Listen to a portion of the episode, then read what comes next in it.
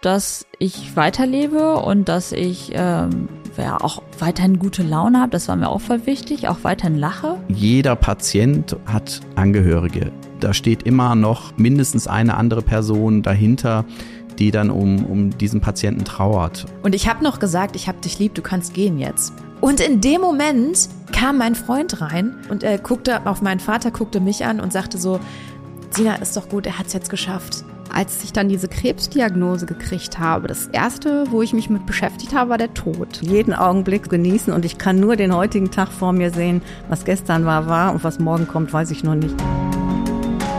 Krebs hat viele Facetten und wir sprechen drüber. Über eure Geschichten und ganz konkret, was wann zu tun ist.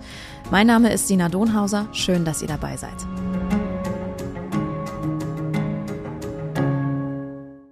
Heute sitzt mir jemand gegenüber. Ähm, bei dieser Person dachte ich schon so im Vorfeld, als ich recherchiert habe, Mensch, hätte ich das doch früher gewusst, dass es so etwas gibt, dann hätte ich mich wahrscheinlich äh, nicht nur für diesen Podcast, sondern auch äh, in meiner privaten Situation, als mein Vater an Krebs erkrankte, an sie gewandt. Ähm, denn ich wusste einfach nicht, dass es das gibt. Aber es klingt für mich sehr interessant und für Menschen, die ähm, an Krebs erkrankt sind oder auch Angehörige, ähm, haben dort glaube ich, eine gute Anlaufstelle. Und zwar geht es heute um die psychosoziale Krebsberatung Paderborn von der Diakonie äh, Paderborn-Höxter. Und mir gegenüber sitzt Petra Grunwald-Droppner. Wegen des Doppelnamens musste ich einmal auf mein Handy schielen. Schönen guten Tag, schön, dass Sie da sind. Guten Tag, Frau Thunhauser. Ich freue mich über die Einladung. Ich freue mich, dass Sie da sind. Ähm, Frau Grunwald-Troppner, ich ähm, äh, könnte natürlich jetzt auch selber ein bisschen erzählen, was ich so recherchiert habe, aber am besten wissen Sie natürlich, wie Ihre Arbeit funktioniert. Deswegen würde ich als erstes erstmal fragen wollen, psychosoziale Krebsberatung, was ist das? Was steckt dahinter? Ja, die psychosoziale Krebsberatung hat so zwei große äh, ja, Themen, sag ich mal. Das ist einmal äh, sozialrechtliche Beratung rund um das Thema Krebs. Ähm, Im Laufe der Behandlung kommen ja meist Fragen auf, wie geht's weiter, wie lange bekomme ich noch Krankengeld, kann ich einen Reha-Antrag stellen oder vielleicht auch einen zweiten. Ähm, wie sieht's aus, wenn mein Krankengeld nicht mehr ausreicht, weil es in der Regel ja immer weniger ist als äh, der vorherige Verdienst. Ähm, also diese ganzen Dinge können in der Beratung besprochen werden und wir schauen dann, was es für Möglichkeiten und Lösungen gibt, welche Anträge kann man vielleicht stellen, auch bei Stiftungen, die sich mit diesem Thema beschäftigen. Und der, der zweite große Schwerpunkt ist einfach, äh, ja, ich sag mal einfach mal reden äh, einen Ansprechpartner haben, ein offenes Ohr haben, über die ganze Situation sprechen, alles, äh, ja, sag ich mal, loswerden äh, und äh, ohne die Angehörigen zu belasten. Das ist oft ein ganz wichtiger Punkt, weil egal ob Betroffener oder ob Mitbetroffener, man möchte gerne ja die Familie nicht zu sehr belasten, weil ja eh schon alle durch die Erkrankung belastet sind. Mhm. Und äh, da richtet sich das auch immer nach den Themen der Menschen, die zu mir kommen. Ähm, bei Betroffenen ist es oft so, dass äh, geguckt wird, wie gehe ich jetzt mit meinen Einschränkungen um, die ich vielleicht habe? Wie kann ich mein Leben darauf umstellen? Was muss ich ändern? Wie kann es eventuell auch beruflich auf Dauer weitergehen? Mhm. Also durchaus auch, ähm, ich sag mal, für Menschen, die ähm, auch eine gute Prognose haben, aber jetzt zeitweise eben eingeschränkt sind. Ne? Ja, richtig. Mhm. Also es ist ja normalerweise so, dass äh, ja die Therapie eben ähm, ja der, die Leistungsfähigkeit sehr beeinträchtigt. Man ist relativ lange krankgeschrieben, so im mhm. Schnitt so ein bis anderthalb Jahre. Und äh, danach äh, schaut man dann eben, äh, wie geht's weiter? Kann ich wieder in den Beruf zurück? Muss ich vielleicht umschulen oder kann ich vielleicht auch gar nicht mehr arbeiten? Mm, mm. Also das ist auf jeden Fall schon mal ein großes Feld. Jetzt hatten Sie gerade gesagt, so ähm, es geht um Betroffene, ähm, die selbst an Krebs erkranken, die sich an die psychosoziale Krebsberatung wenden, ähm, auch weil sie ihre Angehörigen nicht belasten wollen. Ist das etwas, ähm, was Sie häufiger hören, dass diese Betroffenen sagen, so, ich möchte denen nicht zur Last fallen? Ja, das höre ich sehr häufig. Das ist äh, ja, ich würde mal sagen, so schon, so bei ähm, ja, einem Drittel der Menschen, die zu mir kommen, die das schon erwähnen. Das ist ein ganz wichtiger Faktor. Und auch einfach mit jemand Außenstehenden zu sprechen, der eben selber auch nicht mitbelastet ist, das ist auch immer ein großes Thema. Aber es können auch nicht nur die Betroffenen kommen, sondern eben auch die Angehörigen. Ähm, und äh, ja, alle, die irgendwo mit dem Thema zu tun haben und irgendwelche Fragen haben. Es können auch Freunde sein, ähm, mhm. also es muss nicht unbedingt Familie sein. Mhm. Ähm, was mich so interessiert, ähm, auch so, ich hatte es eben schon gesagt, ich wusste zum Beispiel eben nicht, dass es, ähm, dass es das gibt, diese Krebsberatung. Und ähm, ich wusste zum Beispiel auch nicht, das habe ich auch erst im Laufe dieses Podcasts erfahren, dass es so etwas wie eine Pflegeberatung gibt.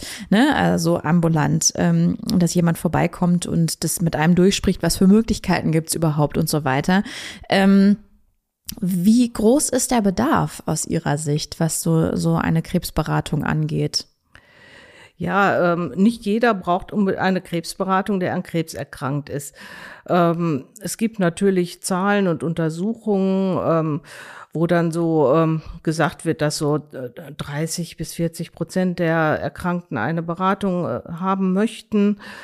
Ähm, hier bei uns in Paderborn ist es so, dass äh, die Krebsberatungsstelle erst auch mit einem kleinen Stundenanteil angefangen ist, weil die Finanzierung auch äh, ja einfach nicht gegeben war. Und äh, ja von daher auch diese Prozentzahl auch gar nicht abgedeckt werden konnte.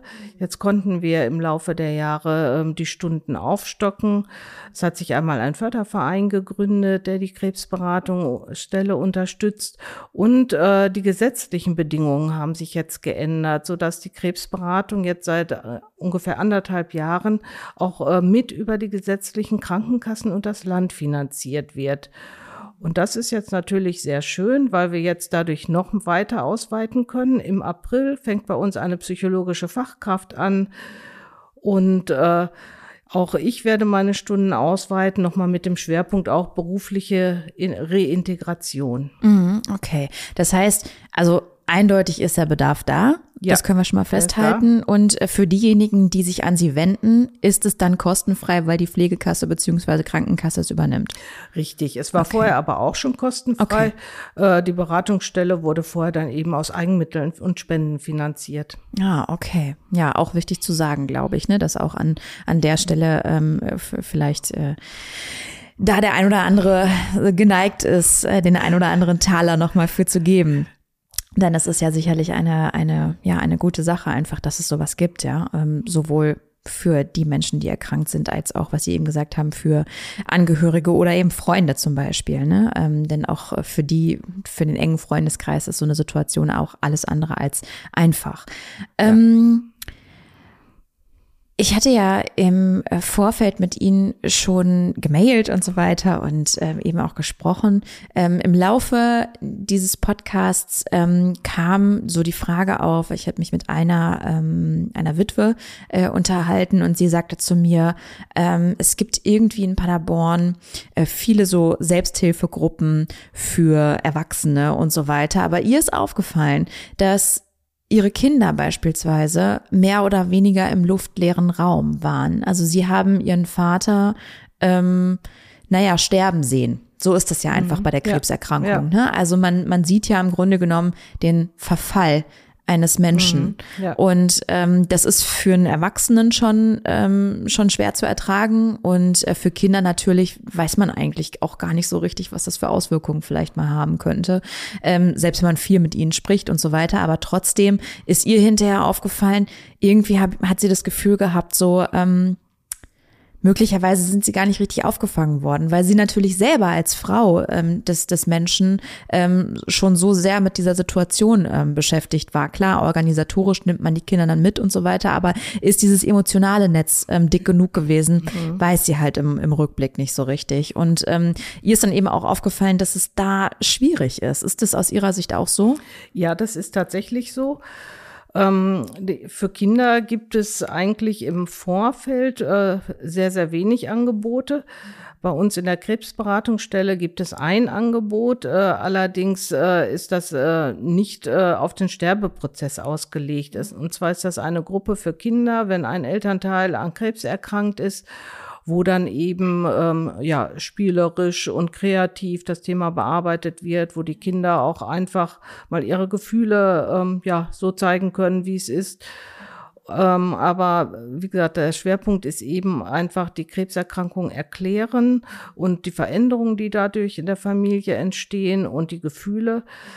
Ähm, wenn dann wirklich der Sterbeprozess da ist, äh, ist diese Gruppe auch nicht äh, mehr die passende, weil es einfach ein anderer Schwerpunkt ist. Da fehlt auch wirklich was hier in Paderborn. Äh, und äh, es gibt dann hinterher äh, trau eine Trauergruppe oder ein Angebot äh, eben für Erwachsene und Kinder ähm, dass man eben die Trauer bearbeiten kann. Aber die, die Zwischenzeit, die fehlt tatsächlich. Mhm, ja, ähm, also da ist auf jeden Fall noch, noch Bedarf an der ja, Stelle offensichtlich. Da ist noch ne? Bedarf, ja, ist ja. es. Ja. Auf jeden Fall. Mhm. Wie lange gibt es die, ähm, die psychosoziale Krebsberatung jetzt schon? Ja, die gibt es jetzt. Also die allerersten Anfänge sind 2006 äh, gemacht worden. Mhm. Ähm, ich bin jetzt seit 2008 in der Beratung tätig und äh, ja, damals eben mit einem Stundenumfang von 8,5 Stunden angefangen, also sehr gering ja. und äh, ja. werde jetzt eben ab April auf eine volle Stelle aufstocken mhm. und ja, dann kommt die Psychologin mit einer halben Stelle dazu, wenn man von daher ist die Entwicklung also, für uns schon sehr schon, positiv. Ja, allerdings, ne, dass da auf jeden Fall richtig richtig nach nachgeholt wird irgendwie, ne? Ja. aufgeholt wird, ja. Ähm, und in all den Jahren, ähm, wie haben Sie Ihre Arbeit so, so erfahren? Also was, ähm, wie, wie ist das für Sie so? Ja, ich finde, das ist eine sehr, sehr wichtige Arbeit, die Menschen zu begleiten und zu unterstützen auf dem ja in der Regel nicht sehr leichten Weg. Mhm. Und äh, ich denke auch, äh, es ähm, ja, ist einfach noch nicht genug bekannt, dass es äh, diese Unterstützung und diese Arbeit gibt. Hm. Von daher ist es auch immer wichtig, so wie jetzt auch, äh, hm. einfach ähm, überall, wo es geht, äh, es öffentlich bekannt zu machen. Hm. Was, ähm, was ist aus Ihrer Sicht so häufig das größte Problem, sage ich jetzt mal, was sich auftut, wenn Menschen sich an Sie wenden? Oder was mhm. sind so die größten Probleme? Ne? Mhm. Ne? Also es ist ja, es gibt ja immer irgend ja. so einen Anstoß. Also wir hatten jetzt zum Beispiel, kurz bevor wir aufgezeichnet haben oder hier auf Record gedrückt haben, haben wir auch schon ein bisschen geschnackt. Und da habe ich dann auch erzählt, als mein Vater an Krebs erkrankte, da war es halt so, die Diagnose kam so spät, ähm, dass halt wirklich im Prinzip diese Hölle über uns beide hereinbrach und ähm, und dann alles irgendwie äh, sofort erledigt werden musste. Und ähm, ich habe dann eben auch gesagt so im besten Fall hat man mit diesen Dingen ja vorher nichts zu tun. Ähm, man weiß nicht was ist überhaupt eine Pflegegradeinstufung? Wo, wo kommt man wo bekommt man das irgendwie? Und äh, wie komme ich an einen Kurzzeitpflegeplatz an einen Dauerpflegeplatz ähm, und so weiter? Ähm, oder pflege ich zu Hause wenn ich die Möglichkeit habe und so weiter? Und was brauche ich dafür? Äh, diese ganzen Dinge. Ähm, die kommen dann jetzt auf einmal auf dich zu. Du hast keine Vorbereitung. Und, ähm, und, und da war zum Beispiel, also bei mir war so dieses, ich hatte dann zwischendurch einfach so ein totales Überforderungsgefühl, weil ich gar nicht wusste, was tue ich zuerst? Wer kümmert sich um was? Gibt es möglicherweise Dinge, die sich auch mehr oder weniger von selbst erledigen? Das habe ich nämlich auch oft so gehabt, weil ich bin immer jemand so, ich muss die Dinge sofort erledigen. ne? Und dann habe ich hinterher manchmal so gedacht, oh Sina, hättest du einfach mal laufen lassen, weil ähm, das passt dann schon. Das, ähm, die, die Stellen melden sich dann. Ne? Mhm. Ähm, und da hast du jetzt irgendwie zu viel gemacht so. Und ich glaube, hätte ich da vielleicht so ein bisschen mehr irgendwie Beratung gehabt, möglicherweise hätte ich dann ähm, hier und da mich ein bisschen zurückgenommen und gemerkt, so, okay, das läuft schon. Aber ähm, wie gesagt, das war jetzt bei mir so. Was ist aus Ihrer mhm. Erfahrung so das häufigste Problem? Ja, auch da habe ich wieder so, äh, ja, diese zwei Seiten. Einmal mhm. äh, natürlich äh, die Achterbahn der Gefühle. Man fühlt sich, als wenn einem der Boden unter den Füßen weggezogen wird. Äh, man weiß nicht, wo oben und unten ist und äh, das verunsichert extrem. Und man weiß dann oft auch nicht, äh, wie kann ich jetzt äh, darüber sprechen mit meinen Angehörigen, mit äh, dem Arbeitgeber, eventuell mit Arbeitskollegen. Also der ganze Bereich ähm, Gefühle. Wie gehe ich damit um? Und äh, das ist äh, ein großes Thema. Und das andere große Thema ist, geht so in ihre Richtung, dass man äh, sagt, so, was muss ich jetzt als erledigen? Was muss ich tun? Welche Anträge muss ich stellen? Wie äh, sieht's aus, dass ich mein Geld weiterbekomme?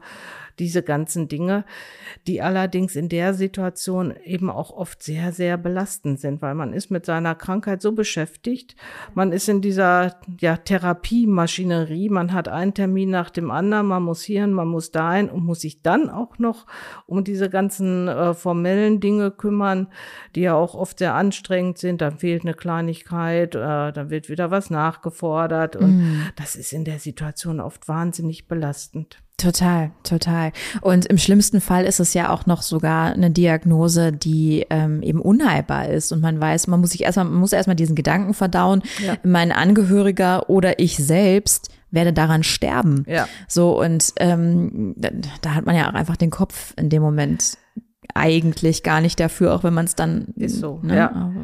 auch wenn es dann nicht anders geht, praktisch. Ja. Mhm. Oft ist es auch so, dass diese Themen erstmal so ein bisschen beiseite geschoben werden. Mhm. Ähm, und äh, man äh, ja guckt erstmal, dass man so die ganze medizinische Versorgung erstmal mitmacht und wenn dann ein bisschen Ruhe einkehrt, dann mhm. kommen die ganzen anderen Dinge mit Macht hoch mhm. und dann ist eben auch oft die Krebsberatungsstelle gefragt. Mhm. Ähm, ich frage mich gerade so, was sind das so für Situationen, wo Menschen zum Hörer greifen und sie anrufen? Also bei mir war es zum Beispiel, ich kann mich, ich kann mich daran erinnern, ähm, dass ich viele Anrufe ähm, erledigt habe oder getätigt habe, so ähm, in denen ich wirklich ähm, mich darauf konzentriert habe, Worte zu finden, so und überhaupt Stimme zu haben, weil es ganz oft dann innerhalb des Gesprächs so war, dass ähm, dass die Stimme wegbrach und ich erstmal heulen musste, weil ich weil ich erstmal, weil jedes Mal, wenn man es aussprach, irgendwie, ähm, das dann so hoch kam, dass ich dann gar nicht mehr sprechen konnte. Ja. Ähm, natürlich haben die Menschen, mit denen ich dann zu tun hatte, dafür Verständnis gehabt und weil sie natürlich diese Situation kennen, das ist deren Beruf gewesen so, egal wo es war im Prinzip. Ähm, aber äh, ganz häufig war das so. Ähm, ist das bei Ihnen auch so? Ja, das ist auch sehr häufig. Ähm, besonders äh, beim ersten persönlichen Gespräch. Also mhm. am Telefon äh, wird nicht ganz so viel geweint, aber in den persönlichen Gesprächen dann fließen doch sehr häufig Tränen. Und ich finde das auch äh, völlig in Ordnung. Äh, das muss raus. Und mhm. äh, es, wenn man weint, es nimmt so den inneren Druck. Es hilft auch. Ja, das, das, ähm, die Erfahrung habe ich auch gemacht irgendwie. Und wir haben ähm, gerade eben schon ähm, im Vorfeld ein bisschen darüber gesprochen. Es hilft auch, ähm, einfach ungemein mit Menschen zu sprechen, ähm, die in diesem Thema zu Hause sind, die einfach ganz genau wissen, ähm, was ich jetzt erzähle, das haben die nicht zum ersten Mal gehört. Die wissen, dass, ähm, in welcher Situation ich mich gerade befinde irgendwie. Ähm, und das hilft einem. Das, das ändert natürlich nicht die Situation, aber es hilft trotzdem. Ich habe es ein bisschen verglichen mit, ähm, ich merke das jetzt zum Beispiel gerade, ich habe ein sechs Monate altes Baby und da kommen natürlich so einige, einige Problemchen auf einen zu, irgendwie so in dieser ganz äh, ja, kleinen Zeit, wo die Menschen äh, so klein sind. Ähm, und ähm, ja, und da hilft es natürlich total, irgendwie mit Menschen zu kommunizieren, die in der gleichen Situation sind oder jüngst in der Situation waren und äh, das total verstehen können, ne? ähm, was einem da so durch den Kopf geht irgendwie. Und auch da ist es dann wieder so, das ändert für einen selber die Situation nicht, aber es nimmt ein bisschen den Druck raus, weil man dann weiß, okay, ich muss dem jetzt gerade nicht alles erklären, ne? Oder ich ich muss jetzt zum Beispiel in dem in der Situation, was Sie gerade eben beschrieben haben, ich muss jetzt meinen Verwandten beispielsweise nicht erklären, wie es mir gerade geht, so, ähm, weil offensichtlich geht's mir schlecht, aber ich kann es auch jetzt gerade nicht richtig in Worte fassen, aber wenn ich mit Ihnen vielleicht spreche, Sie wissen eher, worum es geht, so, oder? Mhm, ja, ja, das ist sehr häufig so. Äh, und das ist auch ähm, ja wirklich häufig auch ein Grund, warum die Menschen sich an die Beratungsstelle wenden. Mhm. Äh, das Thema ist natürlich leider jeden Tag bei uns präsent und mhm. Äh, aber man weiß eben auch, wie es den Menschen geht. Kommen wir mal zu sprechen auf ähm, das Thema Selbsthilfegruppen. Ähm, die gibt es ja ähm, natürlich irgendwie flächendeckend, würde ich jetzt mal behaupten, fast überall. Ähm, und das ist ja auch gut. Ähm, denn das ist ja auch noch so ein Thema, was wir, also um das, um das thematisch noch so ein bisschen anzuknüpfen, das ist ja auch so ein Ort, wo Menschen zusammenkommen irgendwie ähm, und mit anderen Menschen sprechen können, ähm, ohne halt zu viel erklären zu müssen irgendwie. Und das ist ja eine gute Sache. Und ähm, von der psychosozialen ähm, Krebsberatung gibt es ja da auch Anknüpfpunkte. Ja, genau. Einmal bieten wir selber einen Gesprächskreis für Betroffene an. Der findet einmal im, Mon einmal im Monat am Montagnachmittag statt. Ähm, und der ist bei uns ganz offen gehalten, egal ob Männer, Frauen, egal welche Krebserkrankung, weil es eben für viele Krebserkrankungen keine spezialisierte Gruppe hier in Paderborn gibt. Äh, dann gibt es natürlich auch äh, verschiedene andere Selbsthilfegruppen. Bei uns in äh, der Diakonie in der Klingender Straße trifft sich jetzt ganz neu die Frauen-Selbsthilfe nach Krebs mit ihrer Gruppe. Ähm, dann gibt es auch äh, Prostacura, eben für Prostatakrebserkrankte oder die Deutsche ILCO, die für Menschen da ist, die eben einen künstlichen Ausgang haben. Also es gibt verschiedene Selbsthilfegruppen und die Selbsthilfekontaktstelle hier in Paderborn weiß natürlich auch immer, wo welche Gruppen zu finden sind und kann eben auch die Ansprechpartner vermitteln. Und äh, das ist auch ein, ähm, ja, eine Aufgabe der Krebsberatungsstelle, auch einfach diese Lotsenfunktion. Denn, äh, denn wir wissen in der Regel, wo gibt es was, vielleicht auch ähm, in anderen Bereichen, wenn es um Reha-Sport oder äh, solche Dinge geht und einfach äh, den Menschen die Infos zu geben. Hier findet mhm. man dies, dort da findet man das. Mhm. Ja, total wichtig, glaube ich, dass, ähm, dass es da irgendwie diese Stelle, diese eine Stelle gibt, ähm, wo man weiß, so ähm, hier läuft irgendwie so gefühlt alles zusammen. Mhm. Ne? Also das ja. ist das, was ich, ähm, was ich im Vorfeld gerade eben auch, ähm, bevor wir jetzt hier aufgezeichnet haben, Ihnen gesagt habe. So, ähm, ich hatte nämlich dieses, Pro also was heißt Problem? Ich hatte einfach dieses Gefühl, so ich ich bin jetzt gerade der Knotenpunkt und ich muss jetzt erstmal gucken, was gibt's überhaupt, an wen muss ich, muss ich mich wenden und welche Stellen muss ich jetzt überhaupt alle abklappern so. Mhm. Ähm, und ich glaube, da ist es ganz gut zu wissen, es gibt äh, da diese Krebsberatung und ähm, die hat alle Infos irgendwie, die kann auf jeden Fall weiterhelfen, wenn Ja, genau. Ne, ähm, wenn es da irgendwie Fragen gibt, äh, in welcher Richtung äh, auch immer. Wie groß sind eigentlich so Selbsthilfegruppen? Also mit wie, wie viele ja, Leute gehen da hin? Also bei uns äh, ist es aktuell so, dass Corona bedingt äh, die Gruppe natürlich auch jetzt eine Zeit lang zwischendurch nicht äh, so stattfinden konnte. Mhm. Äh, und zu Corona-Zeiten die Teilnehmerzahl nicht ganz so hoch war. Da waren jetzt so im Schnitt so sechs bis acht Personen, sonst mhm. sind wir so zehn, zwölf. Das oh. reicht aber auch, okay. damit mhm. auch noch ein schöner Austausch stattfinden kann. Und äh, ich glaube, das ist auch so eine typische Gruppengröße für Selbsthilfegruppen. Mhm. Hat sich in der Corona-Zeit was verändert in der Arbeit der ähm, Krebsberatung? Ähm, also ähm, na, es hat sich insofern verändert, dass eben ja äh, Vorträge, Infoveranstaltungen eben eine Zeit lang nicht stattfinden konnten oder auch eben dieser Gesprächskreis nicht. Ja, zu Anfang äh, musste ja dann auch durch den Lockdown die Beratung leider telefonisch oder per Videoberatung erstmal abgehalten werden. Und das ist natürlich bei diesem äh, sensiblen Thema verdammt schwierig. Äh, und das äh, merkte man auch. Und am Telefon, das ist einfach, am Telefon ist es schwerer, über diese Problematik zu sprechen. Die Menschen, die mich schon kannten, sagten dann auch, gut, dass ich sie schon kenne, sonst könnte ich jetzt nicht so mit ihnen reden. Ja, verstehe, klar. Und äh, seitdem wir wieder Präsenz äh, anbieten, äh, ist, läuft die Beratung eigentlich wieder wie gehabt. Mm, ja. Ja, also das ähm, darüber sprechen ist also ich meine, klar, mir fällt es in dem Sinne leicht, weil ich in diesem äh, äh, genau, das ist mein ja. Beruf so. Ich ähm, ich äh, ähm, schon nicht sagen muss, dass ähm, dass es Beruf und Privatleben ja auch noch mal was anderes ist und ich äh, mir das äh, sehr lange überlegt habe, diesen Podcast zu machen, ja. wo natürlich auch meine persönlichen Erfahrungen mit hineinfließen. Ähm, dennoch ähm, kenne ich zumindest das, das Reden darüber irgendwie. Aber ähm, ich, ich kenne auch viele Menschen einfach, die auch Dinge mit sich selbst ausmachen und mhm. das halt einfach dann natürlich viel ähm, sich da anstaut. Ja. So, ne? Und ähm, denen es eben ganz und gar nicht einfach fällt, mit anderen mhm. Menschen darüber zu sprechen. Ja. Jeder Mensch hat auch seine eigene Art, äh, die ganzen Dinge zu verarbeiten. Dann gibt es eben die Menschen, die wirklich mit jedem darüber sprechen und die Menschen, die wirklich äh, ja alles mit sich selber ausmachen und denen es ganz schwer fällt, mit jemandem darüber zu reden. Und diese Menschen wird man in der Regel auch nicht in der Selbsthilfegruppe finden und auch äh, in der Beratungsstelle nicht so häufig wie die anderen, denen es leichter fällt, sich zu öffnen.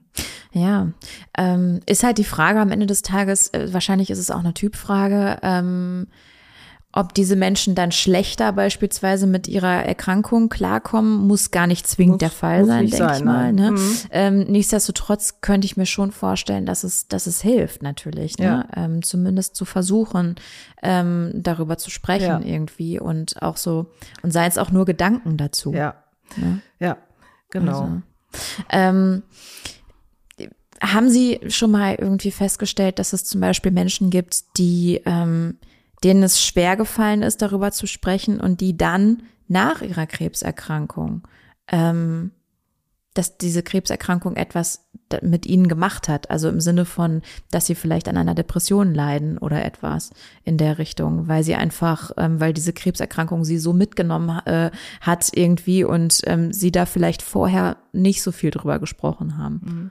Also es gibt ganz unterschiedliche Rückmeldungen.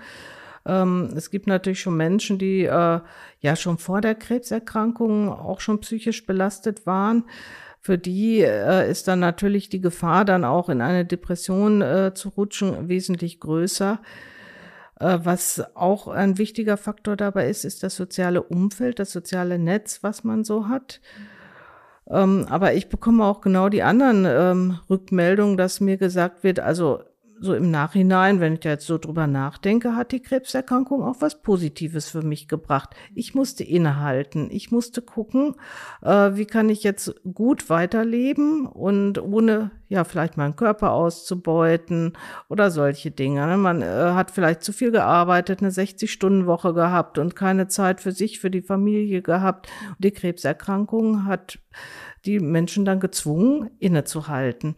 Und da kommen eben auch diese Rückmeldungen, dass die Menschen sagen, das war auch gut so. Der zweite Geburtstag, den man dann feiert, wenn die Ja, Krebserkrankung auch. geschafft ist. Ja. Ne? Mhm. Ja. Gibt es, ähm, gibt es denn für alle anderen, ähm, die da eben auch, ich sag mal, Post-Krankheit äh, sozusagen, ähm, da irgendwie psychisch drunter leiden, gibt es da besondere Angebote irgendwie? Also Also werden diese Menschen aufgefangen entsprechend?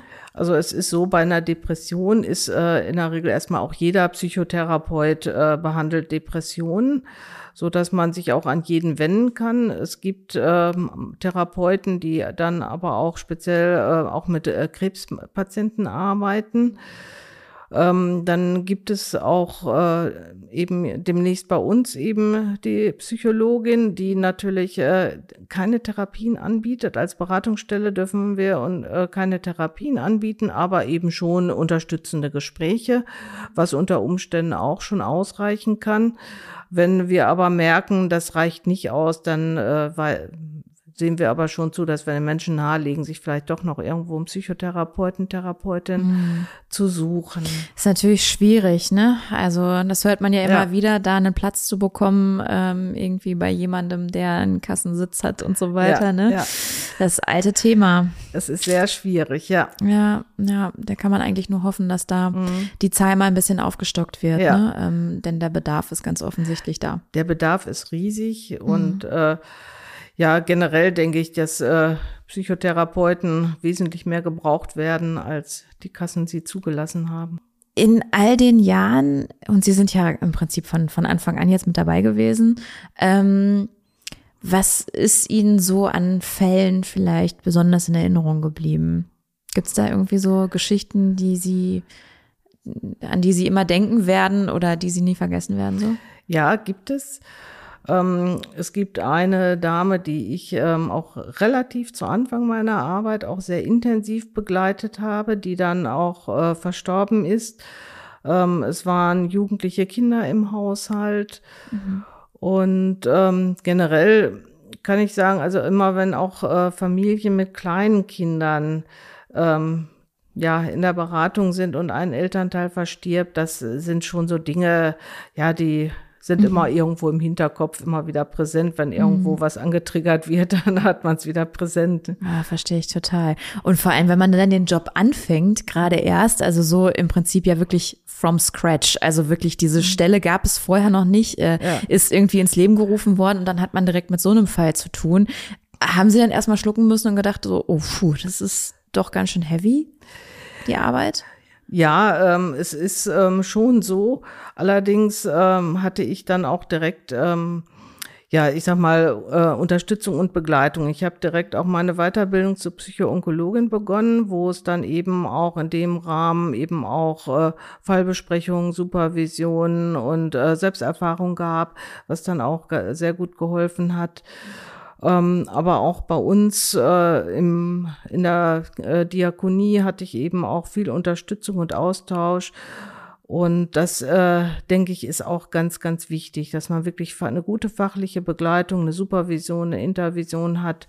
Und da ich ja bisher auch alleine war, haben wir uns hier in Ostwestfalen mit mehreren Beratungsstellen zusammengeschlossen und äh, haben das jetzt eben gemeinsam, gemeinsam angegangen dass wir uns eben gegenseitig regelmäßig kollegial beraten und gemeinsam die Supervision auch machen. Eine, auch eine Krebsberaterin braucht Beratung. Richtig. Ja, offenbar ist das so. Es ist ein schwieriger Job, oder? Ja.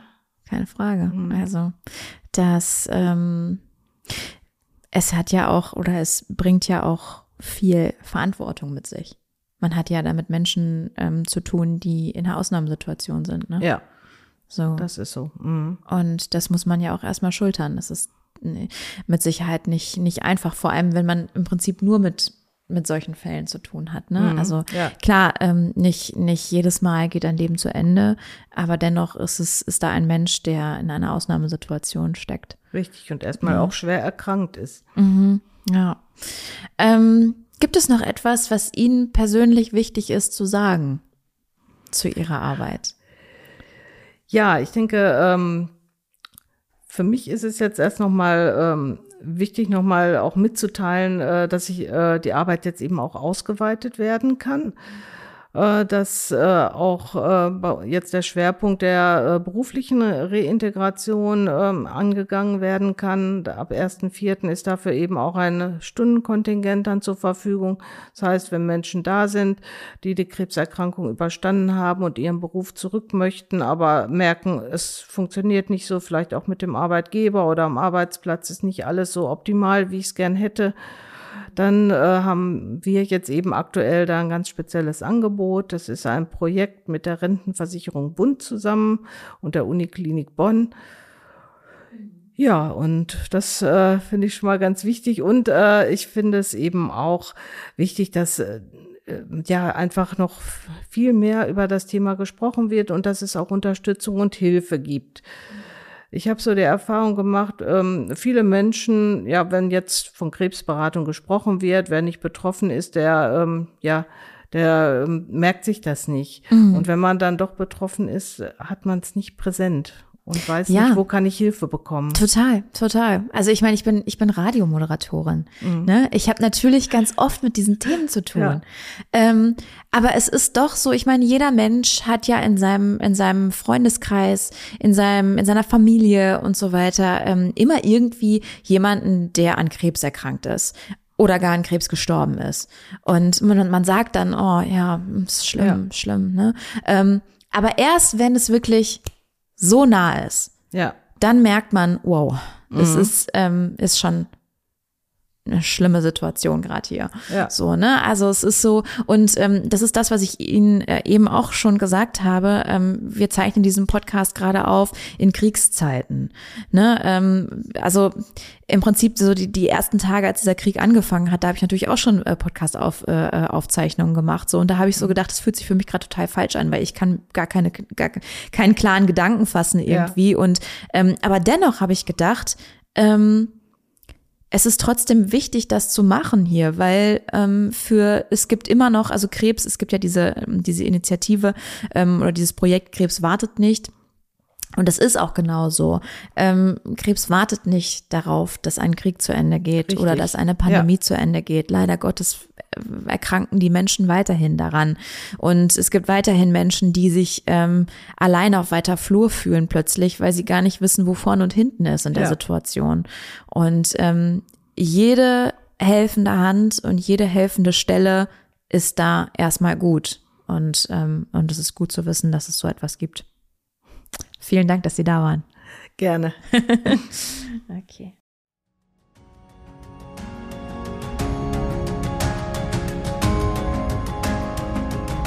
Ihr habt diese Folge wahrscheinlich gerade gehört, weil ihr selber betroffen seid oder jemand in eurem Umfeld es ist. Falls das so ist, möchte ich euch an dieser Stelle ganz viel Kraft wünschen. Krebs. Und dann? Ein Podcast von mir, Sina Donhauser, in Kooperation mit dem Caritasverband Paderborn.